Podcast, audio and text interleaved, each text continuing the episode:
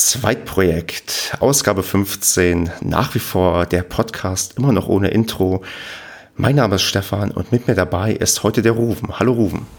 Hallo Stefan, freue mich, dich zu hören. Ich freue mich auch sehr, dass du mit dabei bist und ähm, die Leute, die mich über Twitter irgendwo erkennen, werden sich wundern erstmal, wer du bist, weil der Name ist vielleicht dir noch nicht untergekommen. Deswegen muss ich mal ein kleines Intro geben. Du bist, ja, du arbeitest bei der GLS Bank und da sind wir eigentlich bei dem Thema, was ich heute bearbeiten möchte. Ich möchte mit dir ja über die GLS Bank reden. Was ist die GLS Bank? Was macht sie besonders und was machst du da? Und da bin ich sehr froh, dass du mir da heute Auskunft gibst und ähm, kannst hoffentlich einige ja, Fragen beantworten. Das will ich tun. Genau, also ich würde ich würde es mal erstmal so sagen. Also was mir auffällt oder aufgefallen ist bei eurem Logo, da steht drin, das macht Sinn. Ähm, ich habe einen Arbeitskollege, der regt sich schrecklich darüber auf, wenn jemand sagt, das macht Sinn, weil das anscheinend ähm, zumindest als umgangssprachliches Deutsch gilt, aber es steht da bei euch drin. Ähm, kannst du vielleicht mal kurz sagen, warum die GLS Bank Sinn macht? Also was ist so der, der Hintergrund und ähm, ja, was macht euch vielleicht auch ein bisschen besonders? Ähm, kannst du mal ein paar Stichworte fallen lassen? Also das macht Sinn, der Spruch kommt, ähm, der ist, ich sag mal, wörtlich übersetzt, äh, that makes sense aus dem Englischen. Das ist natürlich äh, sprachlich ein bisschen rumpelig, kann man wohl zugeben, wir wissen das auch, aber ähm, uns geht eigentlich viel mehr darum, nicht, dass die Leute sich an unserem Claim aufreiben, sondern dass wir inhaltlich eine gute Arbeit leisten und eine sinnhafte Arbeit. Und da sind wir auch schon genau beim Thema. Die GLS Bank ist eine Bank mit Sinn. Wir sind mittlerweile fast 45 Jahre alt. Wir sind eine der ersten nachhaltig oder ökologisch ausgerichteten Banken der Welt. Das gab es damals einfach noch nicht. Ende der 60er hat man eine Stiftung gegründet. Aus dieser Stiftung ist dann Mitte der 70er Jahre die GLS Bank hervorgegangen. Und unser Wirken macht halt Sinn. Und das wollen wir äh, zum Ausdruck verleihen und da hat man sich vor ein paar Jahren halt diesen Spruch so überlegt. Hm. Du hast doch gerade schon ein ja, Schlüsselwort ähm, fallen gelassen, und zwar Nachhaltigkeit. Das ist so ein bisschen auch die Sache, warum ich überhaupt euch kenne. Denn ich war, als ich studiert habe, in einer Hochschulgruppe, die nannte sich oder nennt sich Eukos Paderborn. Das ist eine, die sich für Nachhaltigkeit ja, einsetzt, ein größeres Netzwerk, was auch in ganz, ganz vielen Städten ist. Und da bin ich dann tatsächlich auch mal mit dieser Hochschulgruppe bei euch zu Besuch gewesen. Und ähm, da jetzt das schöne Wort Nachhaltigkeit gefallen ist und das ein, ein Wort ist, was ja immer so, also aus meiner Erfahrung auch so, so ein Gummiwort ist. Was bedeutet denn Nachhaltigkeit genau bei der GLS Bank? Wo, wo erkennt man denn, dass ihr quasi nachhaltig seid? Tatsächlich ist es so, dass mittlerweile fast alle Banken oder viele Banken sich die Nachhaltigkeit auf die Fahne schreiben. Das ist aber zum Teil tatsächlich nur Greenwashing. Was wir machen, wir sind aus einer Bewegung in den 60er Jahren hervorgegangen, die gesagt haben, Geld muss eine Wirkung haben es gibt bestimmte Geldqualitäten. Wir differenzieren zum Beispiel in dem, in dem Kaufgeld. Das ist ein Geld, mit dem man halt in den Laden geht und Dinge kauft. Mit dem Leihgeld, was für Kredite steht und mit dem Schenkgeld, was Stiftungen haben, wenn jemand einfach Geld zur Verfügung stellt und sagt, hier, damit könnt ihr Gutes tun. Solche Banken gab es einfach früher noch nicht. Und die Idee der GLS Bank ist auch daraus erwachsen, dass ähm, Menschen im, in Bochum, wo die GLS Bank gegründet wurde, in Ende der 60er Jahre das Problem hatten, dass eine Waldorfschule erweitert werden sollte. Und zu diesem Zeitpunkt gab es Kredite nur, wenn man einen Bürgen hatte für die Gesamtsumme. Dann hat jemand gesagt, ich kenne einen Anwalt, der hat eine Satzung geschrieben für einen Verein, an dem dann alle Eltern dieser Schule einen kleinen Teil dazu beitragen konnten und konnten dann als Masse mit der Gesamtsumme bürgen. Und daraus ist dann eben die GLS Treuhand entstanden. Und das hat so gut funktioniert, weil dann eben tatsächlich diese Schule auch erweitert werden konnte, weil alle Eltern in Summe eben als Bürgen aufgetreten sind. Und das hat sehr gut funktioniert und dann äh, gab es noch Folgeprojekte. Und das war eben der Grund für viele Menschen zu sagen, jetzt haben wir ähm, so einen Erfolg mit diesem Geschäftsmodell, jetzt brauchen wir eine Banklizenz. Dann ist man 1974 eben dazu übergegangen, hat sich eine Banklizenz besorgt. Seitdem gibt es die GLS Bank. Und das Geschäftsmodell ist ganz simpel. Alle Investments, alle Kreditvergaben und jegliches Geld, was hier über den Tisch läuft, wird unter nachhaltigen Kriterien vergeben, ausgegeben, verliehen, verschenkt, im Falle einer Stiftung eben. Und wir setzen Maßstäbe an, die andere, über die andere Banken zu dem Zeitpunkt noch nie nachgedacht haben. Also es gibt hier ganz klare Ausschlusskriterien wie ähm, äh, Gentechnik in der Nahrungskette, es geht, äh, wird komplett ausgeschlossen, Waffen, Nuklear, Atomstrom, äh, Steinkohlestrom, ähm, Experimente, also äh, Alkohol, Drogen, solche Geschichten, die werden ganz klar bei uns ausgeschlossen. Mit denen werden keine Geschäfte gemacht. Und wir haben zum Beispiel ein, ein, ein sogenanntes Research-Team, die sich den ganzen Tag, sieben Tage die Woche damit, äh, nicht sieben Tage, fünf Tage die Woche damit beschäftigen, dass alle unsere Investments auch sauber und nachhaltig sind. Und das ist, ähm, das, da, da muss ich gleich, das, okay, sorry, da wollte ich gleich dazwischen grätschen, weil das ähm, kennt man ja auch inzwischen von anderen Banken, dass die zumindest auf einem gewissen Grad nachhaltige Sachen anbieten und ich glaube, sich die Informationen mehr oder weniger erkaufen müssen. Ihr habt da tatsächlich ein extra Team, was sich darum kümmern muss und kümmert ähm, und guckt, okay, was ist eigentlich wirklich nachhaltig in unserem Sinne? Genau. Also ein Beispiel, es gibt einen GLS-Aktienfonds, da sind bestimmte ähm, Firmen drin enthalten und dann wird geschaut, was machen diese Firmen, unter welchen Kriterien läuft das, sind die in irgendeiner Stelle zum Beispiel in, als, als Waffenlieferant oder Zubehör für Waffen, sind die da mit drin und dann fliegen die halt raus. Und alle Firmen, die dort drin enthalten sind, sind also, könnte man sagen, sauber oder nachhaltig. Unter bestimmten Kriterien ähm, die nicht einem bestimmten Katalog entsprechen, sondern die darüber hinaus bei uns äh, angesetzt sind, so dass ähm, am Ende auch noch ähm, kleinste Details äh, geprüft werden, ob das wirklich eine ordentliche Sache ist oder nicht. Und das heißt also, alle Investments sind komplett transparent und das gleiche gilt auch für die Kreditvergabe. So ist zum Beispiel in unserem Kundenmagazin immer eine, eine Doppelseite oder drei Seiten und da steht dann genau, welcher Geschäftskunde hat für welchen Zweck welches Geld erhalten. Und so ist alles komplett transparent. Und das Ganze gipfelt dann am Ende des Jahres immer in unserem Geschäftsbericht und in unserem Nachhaltigkeitsbericht, der nach einem GRI-Standard zertifiziert ausgeführt wird, der auch sehr viel umfangreicher ist als beispielsweise die äh, Gemeinwohlökonomie, die man von Christian Felber kennt im, im süddeutschen Raum oder in Österreich, wo halt wirklich, ich sag mal, bis auf jeden Cent alles komplett offengelegt wird, was wir so im Jahr an Geschäft betreiben. Da stehen auch Vorstandsgehälter drin etc. Also das ist wirklich ähm, unser Alleinstellungsmerkmal und da kommen viele Banken überhaupt nicht dran. Ähm, wie ist denn das, wenn ihr jetzt ähm, euch ja, irgendwie mit Aktien in irgendeinen Fonds eindeckt? Ähm, endet quasi die Prüfung tatsächlich dann ähm, bei dieser Firma direkt oder guckt man sich auch an, welche Firmen irgendwie da noch dahinter stecken, mit wem die Geschäfte machen? Also ich stelle mir das vor, quasi dass das sehr schwierig ist, bis ins allerletzte zu gucken, okay, ist der jetzt wirklich, ja, sagen wir mal, nachhaltig oder hat er nicht vielleicht doch an der einen oder anderen Stelle eventuell doch, ja, Verbindungen mit Firmen, mit denen man das eigentlich normalerweise nicht direkt machen würde und hat es dann unter Umständen indirekt wieder drin. Kommt das vor oder kann das vorkommen? Das ist ein, ein laufender Prozess und der Prozess ist auch mit der einmaligen Prüfung natürlich nicht beendet. Das heißt, wenn so eine Firma in einem Aktienfonds drin ist, dann wird auch regelmäßig permanent nochmal immer wieder nachgeschaut, ähm, was gibt es denn bei denen Neues? Wer ist bei denen mit reingesprungen oder nicht? Wer ist rausgegangen?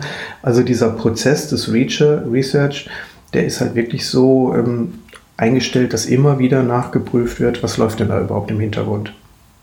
Hm, okay, weil ich habe mir nämlich so die Frage halt aufgeschrieben, so in Anführungsstrichen ethisches Investment, ist das überhaupt möglich? Und ich habe so die Ahnung, jetzt die GLS Bank sagt, ja, das ist möglich, aber man kann zumindest ähm, da sehr, sehr nah dran kommen und ist da ja bestrebt, das immer weiter ja, zu verbessern und hinzubekommen. Ja, wir machen das sehr erfolgreich seit fast 45 Jahren. Ja zu fast 45 Jahren, da muss ich nochmal auf die Historie vielleicht so ein bisschen eingehen, mal gucken, ob du mir dazu was sagen kannst. Und zwar, es klingt alles so ein bisschen, was du vorhin erzählt hast, sehr, sehr idealistisch, was es ja auch offensichtlich ist. Ähm, wenn man auch die 70er Jahre hört mit der Gründung der Bank, ähm, verbindet man vielleicht gleich so diese Hippie-Bewegung. Wie sahen denn die Leute damals aus, die diese Bank gegründet haben? Also wirklich jetzt, ähm, ja, sagen wir mal, klischee-mäßig Hippies, Weltverbesserer? Oder waren das auch wirklich Leute, die, ja, vielleicht auch dann schon an das Geschäft irgendwie gedacht haben und vielleicht doch dem ja, Kapitalismus mehr zugeneigt waren. Weißt du da irgendwas drüber? Also 1974, als die Bank gegründet wurde, da bin ich auch gerade erst geboren, deshalb kann ich mich nicht so gut an die Zeit erinnern. Ich kann jetzt natürlich nur den Erzählungen folgen, die hier ähm, im Hause umhergehen oder äh, die man verschriftlicht hat. Also es war ein, ein bestimmter Zeitgeist eben, Mitte der 60er Jahre hat sich hier eine Gruppe äh, um Albert Fink, um Herr äh, Barkow, der der Gründer war, der Anwalt, der die, diese erste Satzung auch geschrieben hat.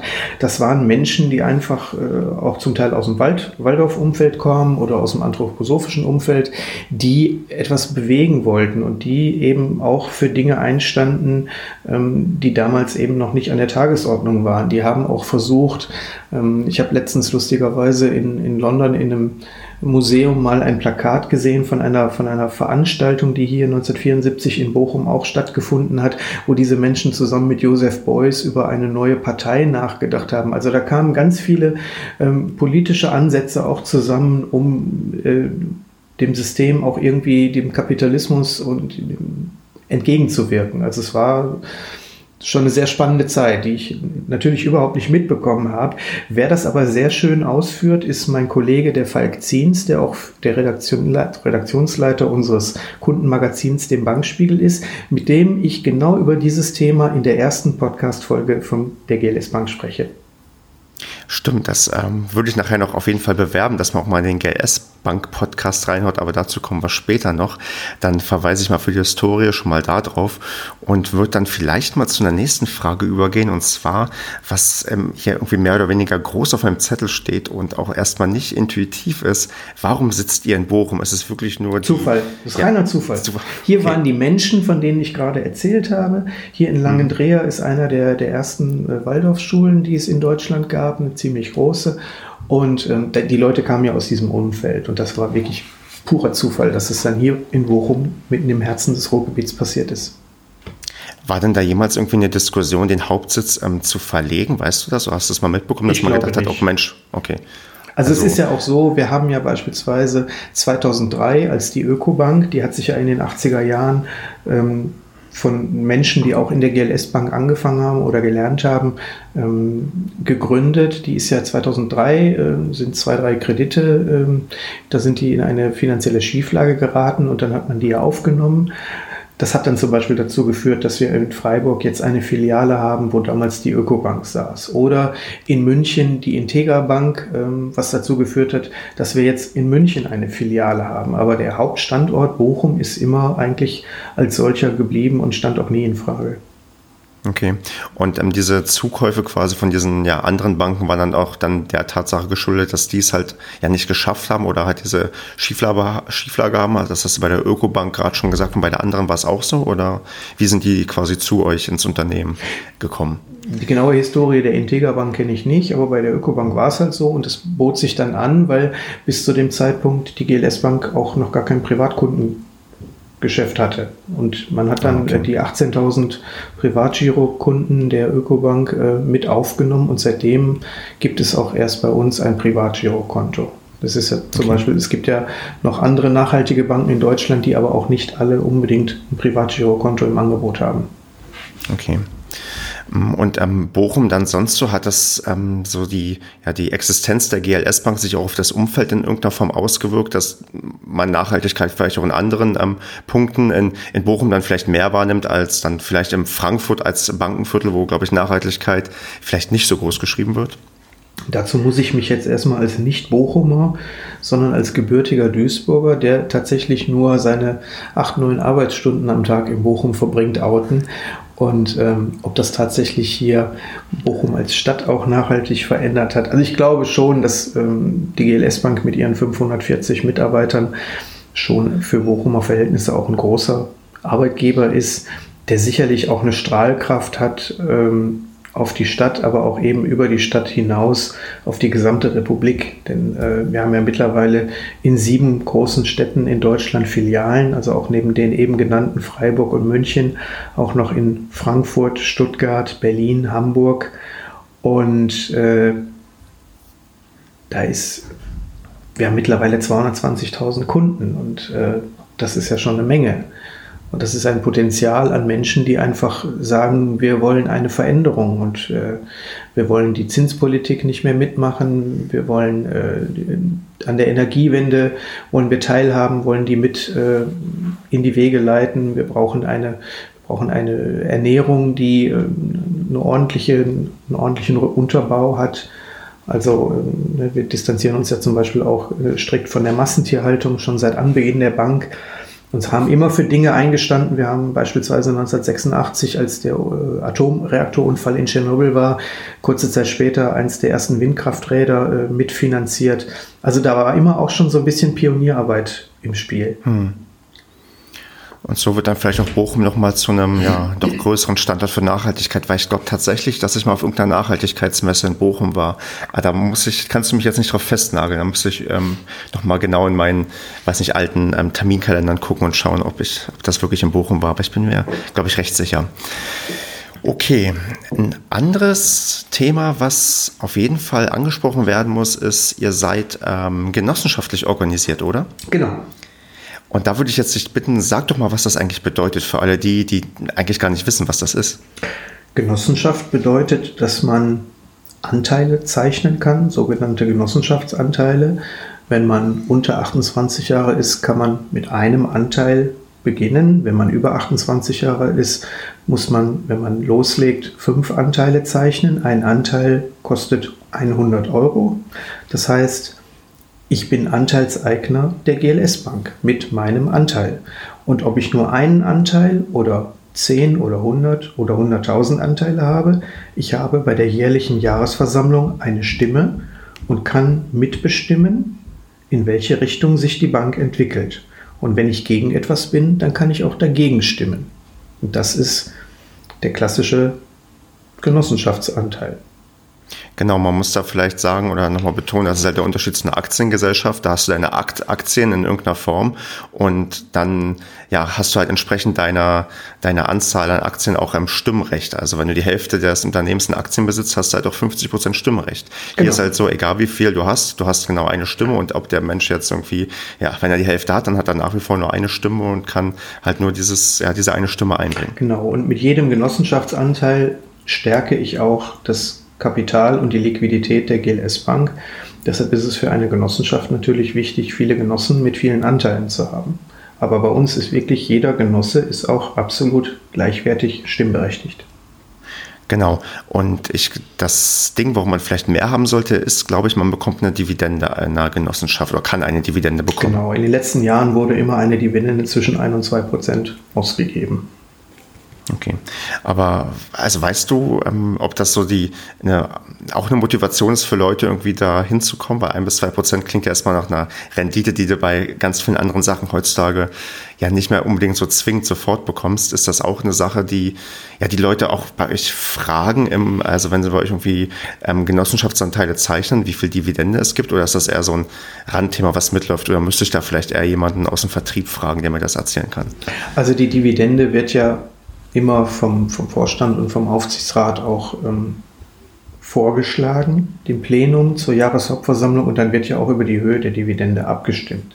Die Dividende gibt es aber bei uns noch gar nicht so lange. Das heißt, sie war für die ersten Genossen erster Stunde auch überhaupt gar kein Thema. Und ich ah, glaube, okay. da wir hier von relativ wenig Prozentpunkten sprechen, ist für viele Menschen, und wenn ich das so in Gesprächen mitbekomme, bei, bei Gesprächen mit Kunden auf der Jahresversammlung, ist es auch gar nicht so relevant. Wenn tatsächlich jemand wirklich ähm, Wert auf eine starke Rendite legt, da haben wir im Moment mit unserer Crowd-Investing-Plattform viel interessantere Angebote mit teilweise 4, 5, 6 bis zu 7 Prozent Renditen.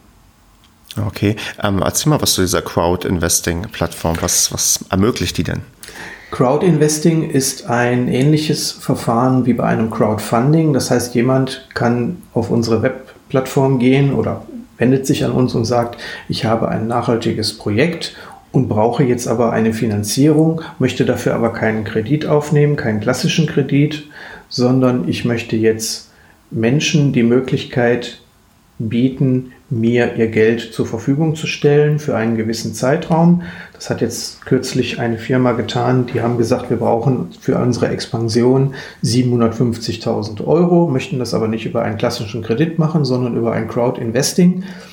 Und dann haben innerhalb von fünf Stunden so viele Menschen Anteile gezeichnet, dass die gesamte Summe von 750.000 Euro schon gefundet war. Und dann bekommt man nicht wie bei einem Crowdfunding, wo man eventuell die Summe spendet oder man kriegt ein bestimmtes Produkt dafür, wie beispielsweise bei Kickstarter oder ähnlichen Portalen. Dann bekommt man nach einer gewissen Laufzeit sein Geld wieder, inklusive einer Rendite, die wahlweise dann zwischen 3, 4, 5 oder sogar 7 Prozent, wie in diesem Fall, liegt. Mhm. Ähm, natürlich dann mit, dem, mit der Gefahr, dass es schief geht und man auch wahrscheinlich einen Totalausfall ähm, erleiden kann. Ich glaube, das ist bei Crowd-Investing genau. möglich. Ja, aber ähm, darf ich dich persönlich fragen, ob du schon mal was Crowd-invested hast? Also warst du schon mal irgendwo mit dabei? Äh, nee.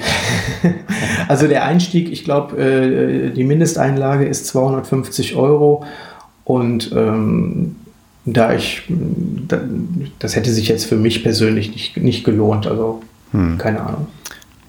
Nee, echt. Man muss ja auch selbst wissen, ähm, was man anlegen möchte und was nicht. Und manchmal ist ja ähm, Crowd-Investing auch nicht unbedingt das ähm, Richtige für einen selbst. Wobei natürlich da der Charme ist, dass man ja was wahrscheinlich was nimmt, was einem auch gefällt. Also es ist nicht so wie wenn du in so einen ja, ETF-Sparplan was reinsteckst, wo du gar nicht weißt oder wo es dich am Ende gar nicht interessiert, wo irgendwie das Geld herkommt. Bei sowas hat man ja da auch eine persönliche Bindung, was es dann vielleicht auch ein bisschen, auch vielleicht ein bisschen spannender macht, ähm, sich überhaupt mit Geld und Anlagen zu beschäftigen, weil das ist ja nicht unbedingt das Thema, was Leute ja gerne behandeln.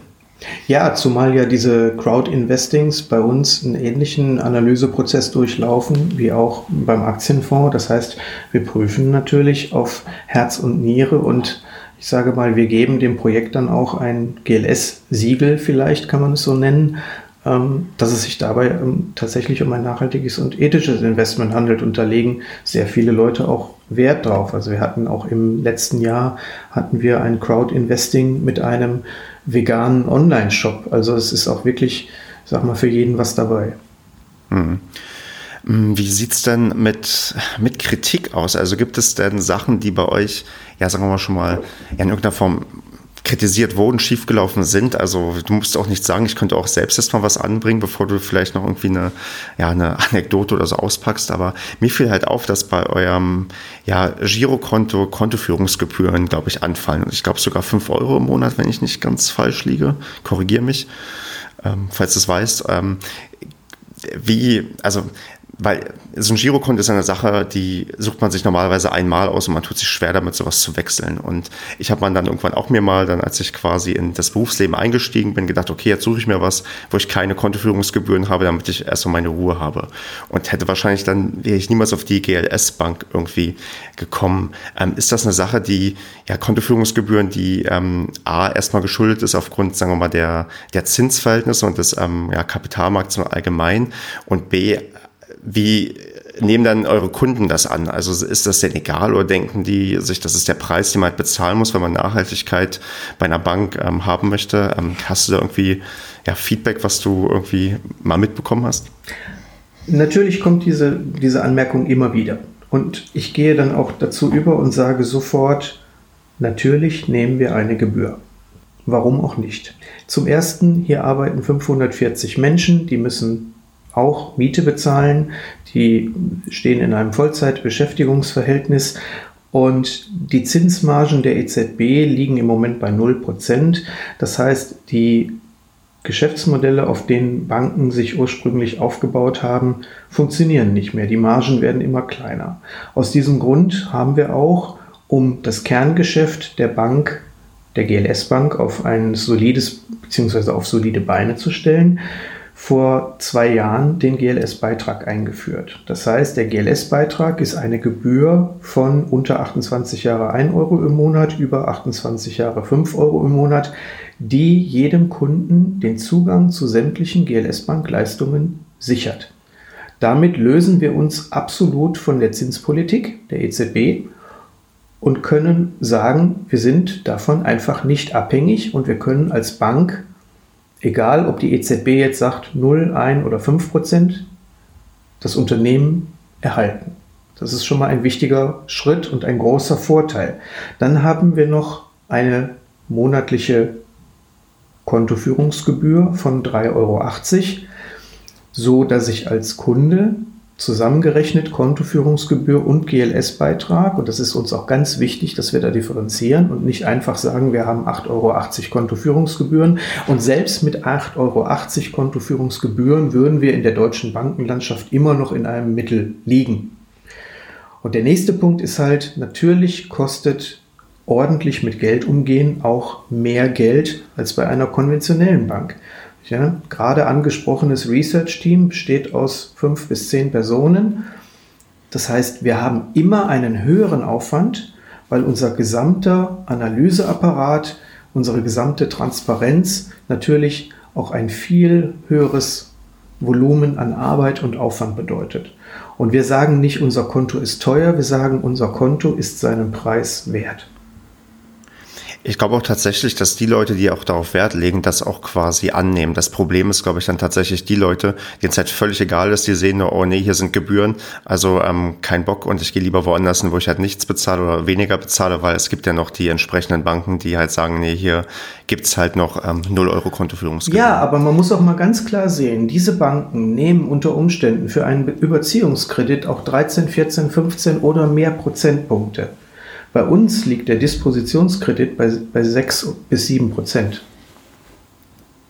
Ja, da sieht man, die Banken müssen halt, äh, man merkt schon mal, die Banken ähm, müssen an vielen Stellen kreativ sein, um mit der ja quasi Niedrigzinspolitik klarzukommen. Also ich verstehe natürlich auch die Banken und den quasi unternehmerischen Gedanken. Man muss ja auch irgendwie tatsächlich, hast du ja gerade erzählt, das Geld irgendwo reinbekommen. Und wenn es halt nicht über die ja, bisher, bisherigen Möglichkeiten hinbekommst, dann musst du halt ähm, zu solchen Mitteln greifen. Also genau. da, es ist halt nachvollziehbar, aber ja, da muss dann jeder für sich selbst dann gucken, okay, was er halt lieber akzeptiert, weil die Leute sind wahrscheinlich bei der anderen Sache ähm, hm, schwierig, schwierig. Aber da würden wir vielleicht jetzt auch abweichen, wenn wir ähm, oder ab, abschweifen, wenn wir zu viel ähm, darüber philosophieren, wie man als Bank ähm, das ja irgendwie am besten handelt. Gut. Äh, habt ihr noch, gibt es noch andere Kritikpunkte, die kommen, oder ist das das Einzige, was immer wieder kommt, dass die Leute sagen, äh, warum zahlen wir den GLS-Beitrag und Kontoführungsgebühren? Ach, es gibt, es gibt ja vielfältige Möglichkeiten, ähm, mit Dingen nicht einverstanden zu sein. Also wir haben zum Beispiel kein Callcenter. Wir haben hier äh, eine telefonische Kundenberatung mit einem sehr hohen Qualitätsanspruch. Da gibt es lustigerweise auch die Podcast-Folge, ich glaube 8 ist es, ähm, wo ich mit meinem Kollegen Michael Ort, der diese Abteilung leitet, gesprochen habe. Und der gibt da einen sehr schönen Einblick über die Sorgen und Nöte der Menschen, wenn sie zum Telefon greifen. Und äh, wenn dann mal jemand nicht schnell genug ans Telefon gehen kann, weil vielleicht gerade unsere telefonische Kundenberatung mal überlastet ist, gerne an einem Montagmorgen keine Ahnung, wenn mal das Online-Banking nicht funktioniert hat. Das sind aber Dinge, da sage ich, Leute, wir sind keine Roboter, hier arbeiten Menschen und ähm, wir haben aber auch treue Kunden, die dem sehr offen gegenüberstehen. Ähm, also da ist mit Kritik ist zum Glück nicht viel. Ne? Es gibt auch Dinge, die, die einfach falsch laufen. Ähm, wir, wir haben bei uns auch wöchentlich äh, hunderte von, von Kontoeröffnungen und da sind dann auch mal Geschäftskonten von Vereinen dabei, die vielleicht ähm, Parteien unterstützen, die sich äh, rechtspopulistisch äußern. Und ähm, da gab es zum Beispiel im Mai eine, eine kleine Geschichte, dass die Erasmus Stiftung bei uns ihr Konto eröffnet hatte, schon aber zu einem Zeitpunkt, ähm, wo man gar nicht wissen konnte, was dahinter steckt. Und äh, dann wird so eine Kontoeröffnung natürlich ganz normal abgewickelt. So, und äh, wenn sich dann später herausstellt, äh, die ist jetzt vom Vorstand her völlig ausgetauscht und äh, wird jetzt zur offiziellen AfD-Stiftung, dann gibt es natürlich erstmal sehr viel Gegenwind von links. Und dann kam es aber auch durch die Berichterstattung einer Tageszeitung ähm, dazu, dass dann äh, tatsächlich, also nicht wegen der Berichterstattung, sondern es wurde schon vorher das Konto gekündigt, aber wir dürfen natürlich dann kommunikativ nichts dazu sagen, ähm, weil wir natürlich auch dem Bankgeheimnis unterliegen. Das ist immer sehr schwierig, wenn es zu solchen kritischen Punkten kommt, dass wir halt wirklich uns erstmal ans Bankgeheimnis halten müssen und dann einfach keine Auskünfte geben dürfen. Dann war es aber so in dem Fall, dass es zur Kontokündigung kam und dass auch schon die entsprechende Stiftung selber sich dann auf Facebook ähm, dazu zu Wort gemeldet hat und dann äh, war das Thema eigentlich gegessen. Dann kam noch so ein bisschen äh, der Shitstorm dann nicht von links, sondern der kam dann von rechts, wie wir denn äh, denen das Konto kündigen konnten und dann, dann war aber auch nach einer Woche Ruhe. Ja, okay. Also tatsächlich kommt auch hin und wieder was vor, wo man dann ja in der Öffentlichkeitsarbeit ein bisschen mehr ja, ja oder, hat. Oder konventionell agierende, äh, fleißige Landwirte, ne, die sich natürlich ähm, aufregen, wenn wir sagen, Massentierhaltung ist schlecht. So, ne, dann kommt halt auch aus der Richtung was. Ich meine, ich kann die Leute auch verstehen, da geht es um Existenzen, aber ähm, das ist natürlich auch eine Frage der Einstellung. Ich kann mich als, als Bauer auch dazu entscheiden, meinen Hof auf Demeter oder auf Bio umzustellen. Das ist aber auch ein, ein Riesenaufwand. Da geht es um Zertifikate, da ist auch viel Geld im Spiel. Es ist halt manchmal ein schwieriges Thema. Aber dafür stehen wir hier seit 45 Jahren und sagen, also eine, eine Biolandwirtschaft, die sollte schon ohne Spritz- und Düngemittel wie, wie ein Glyphosat ablaufen. Ne? Hm. Okay, dann würde ich mal jetzt von dem, ja, von der, von der kleinen oder großen Kritik an euch zur noch größeren Kritik an die, an die, in der, an die Bankenwelt allgemein irgendwie übergehen, denn ja, wir erinnern uns noch vielleicht alle an die Banken- und ähm, Finanzkrise 2008. Äh, wie hat denn die GLS Bank das damals überstanden? Also war es bei der irgendwie auch in irgendeiner Form ähm, schlimm bedrohlich oder seid ihr da eigentlich recht gut durchgekommen? Das war für uns ganz einfach. Wir sind davon überhaupt nicht berührt gewesen, weil an diesen ganzen schlechten Fonds wir nicht beteiligt waren. Das ist krass, wenn du so einfach so sagst, weil man denkt, Mensch, diese furchtbare Banken- und Finanzkrise war eigentlich, äh, man hat gesehen, okay, wie, wie schnell so das ganze System ins Wanken kommen kann. Und wenn man ja vielleicht ein paar andere Maßstäbe anlegt, dann ist es gar nicht so dramatisch, wenn dann an der einen oder anderen Stelle was schief geht. Genau. Das ist ähm, faszinierend. Ähm, wie ist denn so, ja, so für dich persönlich so der Blick? Also man hat ja immer wieder, man merkt ja auch, dass die, ich würde mal sagen, die Banken nicht unbedingt ähm, ja, lernwillig sind. Man hat jetzt hier Come-Ex-Deals irgendwie, die in der medial nicht, nicht ich finde, nicht groß genug aufgearbeitet werden, aber die halt auch äh, recht große Wellen schlagen. Wie, wie nimmt man das denn so selbst wahr als, als GLS-Bank-Mitarbeiter? Denkt man, ähm, ja, lernen die es nie oder freut man sich, weil man weiß, okay, dadurch ist vielleicht die eigene Existenz gesichert, weil dadurch geht es der GLS-Bank gut, ähm, weil man selbst dieses Problem nicht hat. Wie ist denn da so dein Blick drauf auf die, sagen wir mal, die, die Nicht-GLS-Bankenwelt? Also uns ärgert das Verhalten der Banken oder der Menschen, die da so kreativ sind, natürlich. Ne? Also wir haben schon vor, vor zwei Jahren haben wir uns auch schon über die Panama Papers aufgeregt. Ich glaube im letzten oder sogar im vorletzten Jahr hat äh, unser Geschäftsführer äh, Thomas Jorberg äh, auf dem Geldgipfel schon über die Gefahren von Cum-Ex und Cum-Cum-Geschäften gewarnt. Und äh, dass das aber solche Ausmaße annehmen kann, ähm, da haben wir auch nicht dran geglaubt. Und ähm, es, ist, es ist schwierig, man kann nur Aufklärungsarbeit leisten. Lustigerweise hat ja Jan Böhmermann letzte Woche in seiner Sendung zum Weltspartag auch mal über die Waffengeschäfte einiger Banken äh, sich ausgelassen. Und wenn das tatsächlich mehr in die Öffentlichkeit gerät und äh, mehr Menschen sich darüber Gedanken machen und dann vielleicht den Entschluss fassen, äh, ein Konto bei einer nachhaltigen Bank zu eröffnen, dann kann sich das vielleicht auch irgendwann drehen. Hast du da tatsächlich Hoffnung? Also es gibt Studien, die sagen, wie viele Leute offen für ein nachhaltiges Konto sind. Und ähm, wenn wir die alle erreichen, dann äh, das wäre schon toll.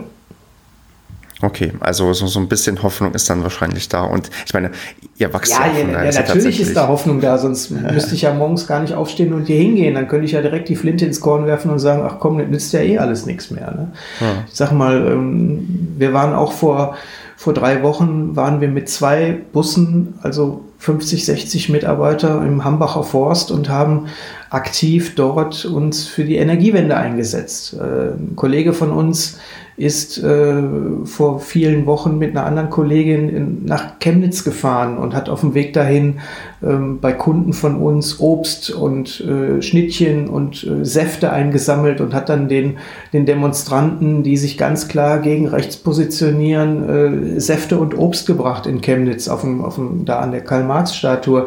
Wir sind für, ein, für die Einführung einer CO2-Bepreisung. Wir haben ganz klar definierte politische Forderungen. Wir kämpfen jeden Tag dafür, die Erde und die Investments, die damit verbunden sind, für unsere Kinder und Enkel und deren Kinder möglicherweise zu einem besseren Ort zu machen. Und äh, natürlich geben wir die Hoffnung nicht auf und äh, hm. haben alle den Idealismus, dass wir das Ruder auch noch irgendwie rumreißen können.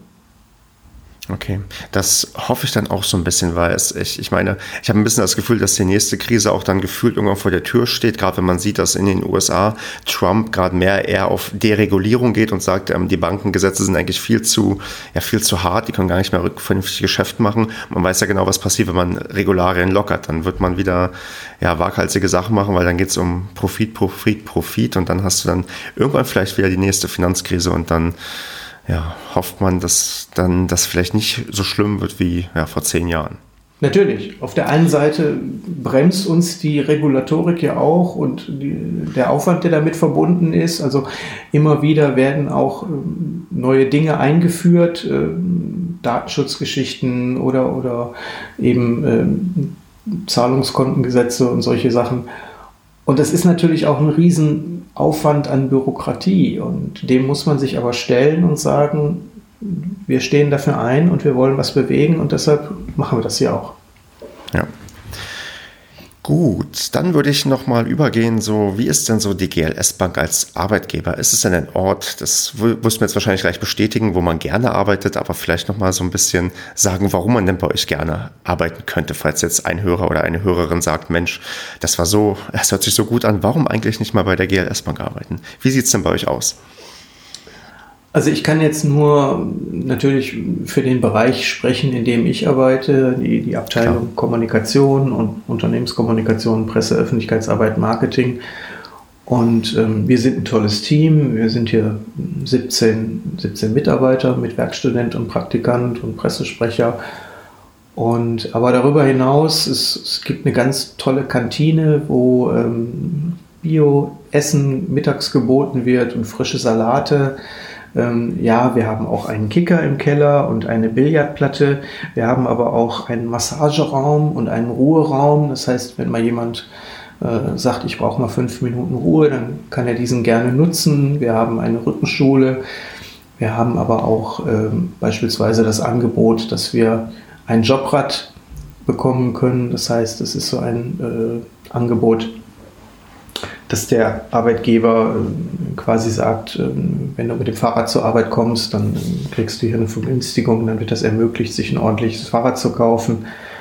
Oder wir haben mittlerweile äh, einen Fuhrpark von, ich glaube, 20 Elektrofahrzeugen, auf die auch jeder Mitarbeiter zurückgreifen kann für, für einen ganz kleinen Obolus. Wir haben mittlerweile 24 Ladesäulen am Haus, davon sind acht auch extern zugänglich, wo man sich egal von welcher Bank man kommt, wenn die einen NFC-Chip hat, kann man ohne Registrierung da sein Elektroauto laden.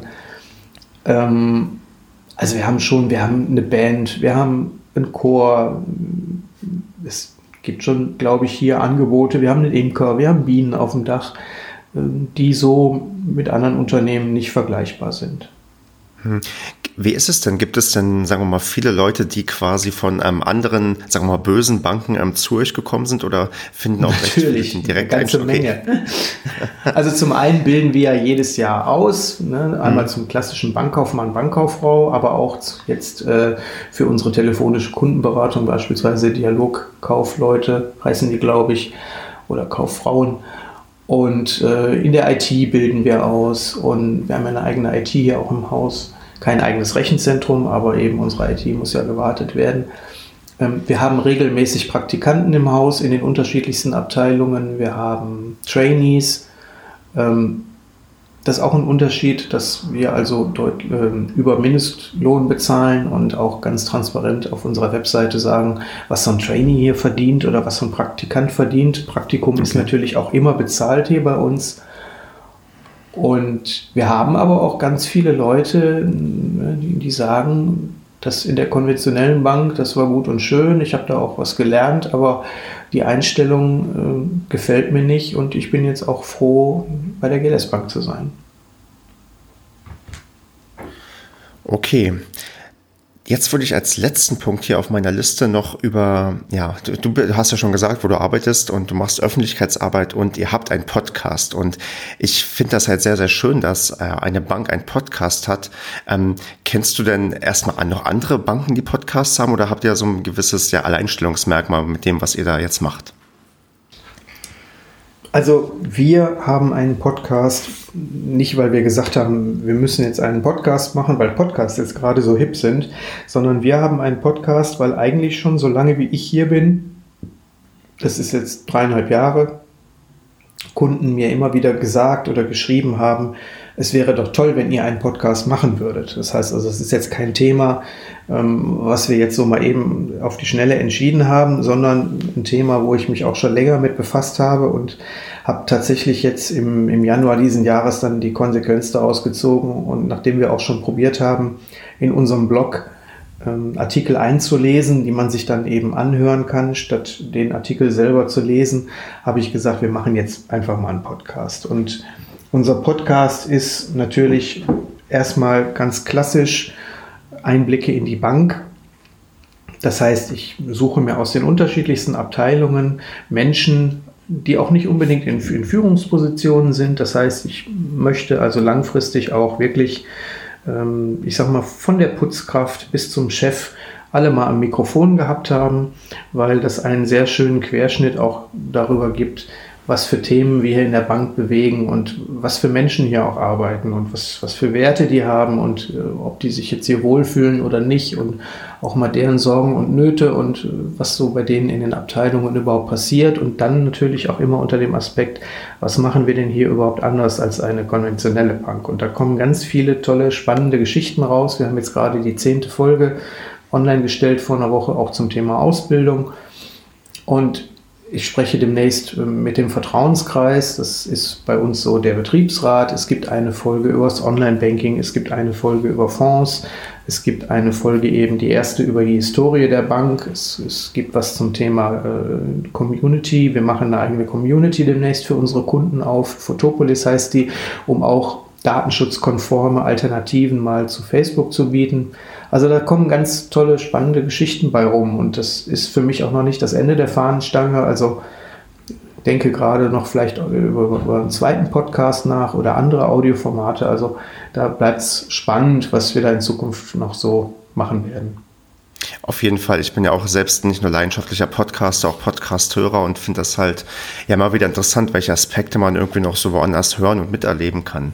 Ähm, wie ist es denn so mit der ja, sagen wir, mit der, mit der Aufmerksamkeit, die, die, die ihr damit irgendwie ähm, generiert. Also ich weiß selbst, wie nischig Podcast ähm, man betreiben kann. Ähm, also du musst mir jetzt keine Hörerzahlen sagen, aber bist du zufrieden mit dem, was bisher passiert? Also wie viele euch hören oder könnte es ein bisschen mehr sein oder bist du sogar überrascht, dass es ähm, mehr ist, als du gedacht hast?